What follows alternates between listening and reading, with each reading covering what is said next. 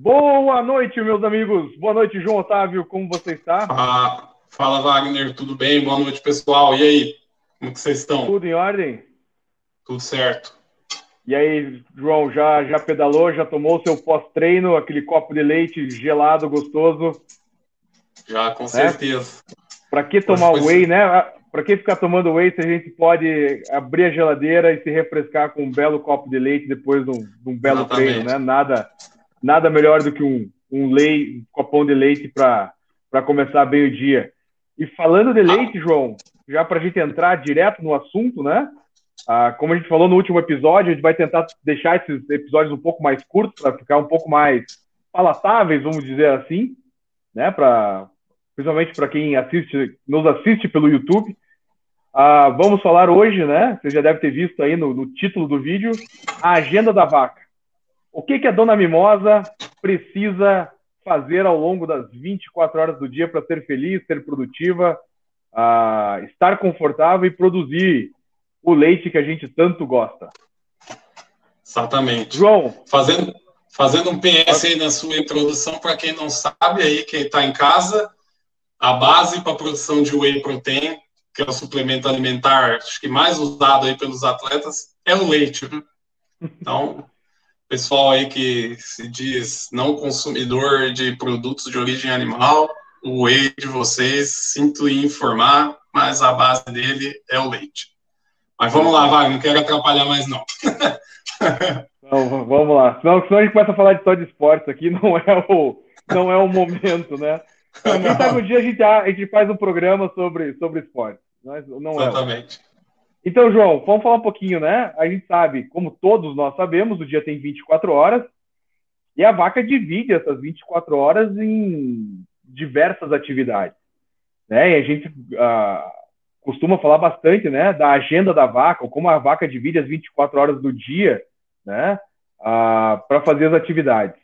E ela faz uh, algumas atividades todos os dias, né? Então ela come, ela precisa deitar para dormir e ruminar, né? Descansar, extremamente importante, eu diria que é a parte mais importante do dia dela. Ela gosta de ficar em pé, né? Porque cansa só ficar deitada, precisa ficar um pouco em pé. Ela gosta de caminhar, né? A gente tem que sempre lembrar que a vaca é um, é um animal gregário, é um animal de rebanho, né? Então ela gosta de caminhar, ela gosta de bater um papo com a coleguinha que está ali do lado, ela vai dar vai, cheira uma, conversa com a outra, né? Como todo bom ser de rebanho, ela gosta de uma briguinha, de uma confusão, então, né? Elas entram em algumas competições para estabelecer hierarquia, isso é extremamente normal. Ela bebe água e o ser humano, né? A gente inventou a tal da ordenha, né? Então precisamos também ordenhar a vaca. E como é que essa então a, a, a dona Mimosa a, faz isso. Se a gente somar todos os períodos que ela passa comendo, por exemplo, ela vai gastar algo em torno de 5 a 5 horas e meia por dia comendo. E ela vai fazer aí algo, eu dividi essas 5 horas e meia, alguma coisa em torno de 8, às vezes até 12 refeições. Né? Então, ela, ela, tendo a possibilidade, o livre acesso ao coxo, que toda vaca deveria ter, e como a gente prega, né, numa produção ah, visando o conforto máximo do animal, o livre acesso do coxo é uma das bandeiras que a gente prega, ah, ela vai fazer então alguma coisa entre 8 a 12 refeições. Então, você pega essas 5 horas e meia, divide entre 8 a 12 vezes, a gente vai ter mais ou menos o tempo médio que a, que a vaca leva em cada, em cada refeição. Ótimo. E como eu falei, né, a atividade mais importante da vaca é ela descansar, ela deitar, né? E aqui vai, uh, né? Vamos brincar de youtuber, né? Você sabe quantas horas por dia uma vaca deveria ficar deitada? Se você sabe, deixa aqui nos comentários desse vídeo e vamos, vamos bater um papo depois. Mas sem, sem delongas, né? Toda vaca deveria passar aí no mínimo 12 horas por dia deitada. Né? Se a gente pensar assim, a vaca é um animal pesado, ela pesa aí, hoje uma vaca leiteira, alguma coisa entre 580 até 700 quilos, umas vacas mais pesadas, e ela pisa sobre a, a, as patas e as patas a, a sobre as unhas, né? As duas unhas em cada pata. Então a, a área de contato com o solo é muito pequena, então um grande peso exerce uma grande pressão. Então ela precisa descansar essas patas, principalmente as vacas que ficam em ambientes ah, confinados. Então, para evitar problemas de claudicação, de manqueira, né? Usando um termo mais mais comum, mais popular, essa vaca precisa passar mais tempo deitada. E para passar mais tempo deitada, né, até a gente sabe que quanto mais tempo a vaca passar deitada, maior é o conforto. E quanto maior for o conforto, maior a produção de leite dela, a gente precisa de camas extremamente confortáveis.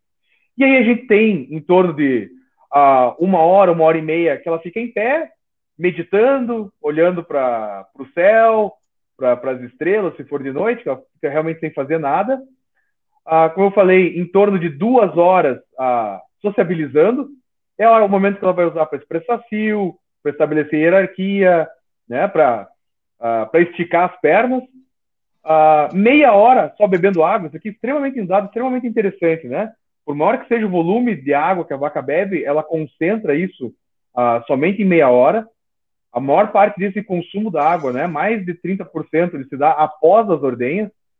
Então, se a gente tiver alguma mulher aqui que já amamentou, ela vai concordar com a gente, né, que o momento que ela mais sente sede é logo a, é durante e logo após a amamentação, e com a vaca não é não é diferente, né? O leite é quando é de 88, 87% de, de água.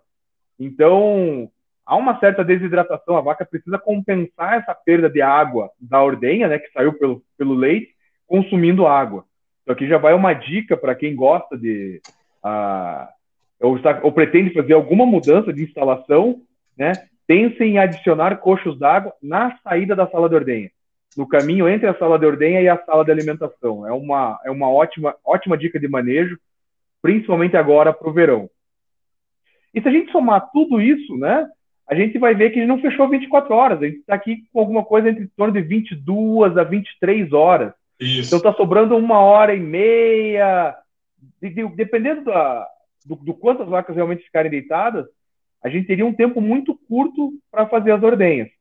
Então aqui vale, Sim. né? Um, um outro momento a gente entra nesse assunto, mas é dimensionamento de sala de espera, dimensionamento de sala de ordenha, dimensionamento de lotes, principalmente, para com que o tempo que a vaca fique fora do barracão ou fora do piquete, onde ela realmente deva ficar comendo e descansando, que são as duas maiores atividades dela, sejam minimizado a, e que o momento da ordenha seja a, a menor parte do dia.